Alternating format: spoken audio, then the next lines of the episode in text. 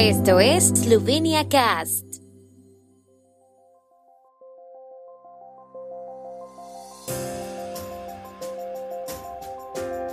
Noticias. Estas son las noticias de Eslovenia de hoy lunes 28 de noviembre de 2022. Electores eslovenos aprobaron por mayoría contundente los proyectos de ley en los tres referéndums del domingo la embajada alemana en Ljubljana ante las declaraciones de Grims, Eslovenia 2022 no es Alemania 1933. Presidente esloveno Borut Pajor en Croacia, su última visita oficial al extranjero. En los tres referéndums del domingo 27 de noviembre, los votantes eslovenos decidieron aprobar la ley de gobierno, la enmienda a la ley de cuidados de larga duración y la ley de la radiotelevisión de Eslovenia. El recuento de la mayoría de los votos arrojó los siguientes resultados. Ley de la radiotelevisión de Eslovenia 62.80% a favor y 37.20% en contra. Ley de cuidados de larga duración 62.23% a favor y 37.78% en contra. Ley del gobierno 56.65% a favor y 43.34% en contra. El primer ministro esloveno Robert Golov cree que el resultado de los referéndums envía un claro mensaje a los políticos de que no son elegidos para frustrar la labor del Estado, sino para trabajar en beneficio de los ciudadanos. Espera que la oposición no vuelva a frenar las leyes aprobadas en los referéndums. Golov agradeció a los votantes que se tomaran en serio el mensaje de participar en los referéndums. Dijo que la política debe dejar de tomar el pelo al país y empezar a trabajar en beneficio de la gente y por el futuro. El mandatario esloveno también señaló que le gustaría que la política se dé cuenta de que los referéndums no son una herramienta conveniente para desahogar frustraciones, porque la gente ha dejado muy claro lo que piensa sobre quienes proponen los referéndums. No espero que nadie dimita y nadie se retirará todavía, al menos no mañana, dijo, pero espera que la oposición no haga ningún movimiento para frenar la voluntad del pueblo expresada ayer domingo, sino que acepte humildemente la voluntad del pueblo. También espera que los políticos de todos los colores hagan todo lo posible por hacer cumplir esta voluntad, en lugar de buscar nuevos obstáculos.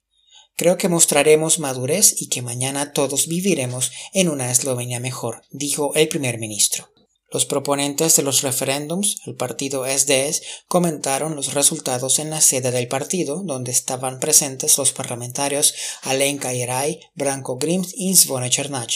En su primera reacción a los resultados de los referéndums, que fueron rechazados unánimemente por los votantes, Branko Grims dijo el pueblo ha hecho su elección, pero dudo mucho de que estuviera plenamente consciente del contenido de sus elecciones, porque hoy, al aprobar las leyes, el pueblo ha votado efectivamente por mayores impuestos, mayores contribuciones a la radiodifusión y un monolito ideológico en la radiodifusión pública, que debería ser plural.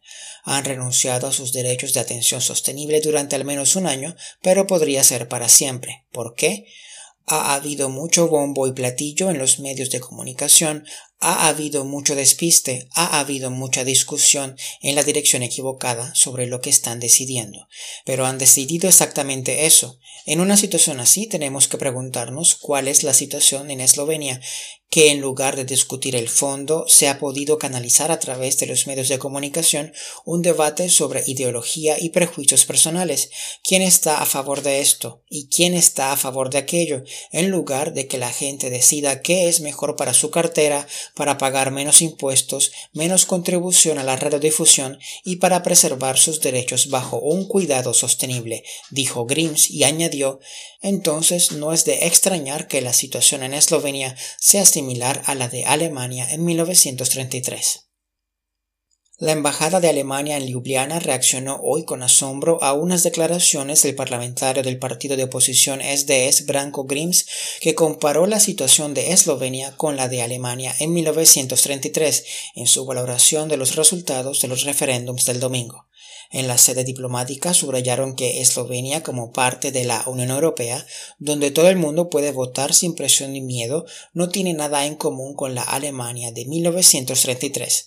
La embajada también proporcionó algunos datos de la historia alemana, señalando, entre otras cosas, que 1933 fue el año en que Adolf Hitler tomó el poder y el año en que Alemania construyó su primer campo de concentración en Dachau se alegraron de que Eslovenia, firmemente anclada en la Unión Europea, donde todo el mundo es libre de expresar su opinión, elegir entre una amplia gama de partidos en las elecciones y votar en los referéndums sin presión ni miedo, no tenga nada en común con la Alemania de 1933.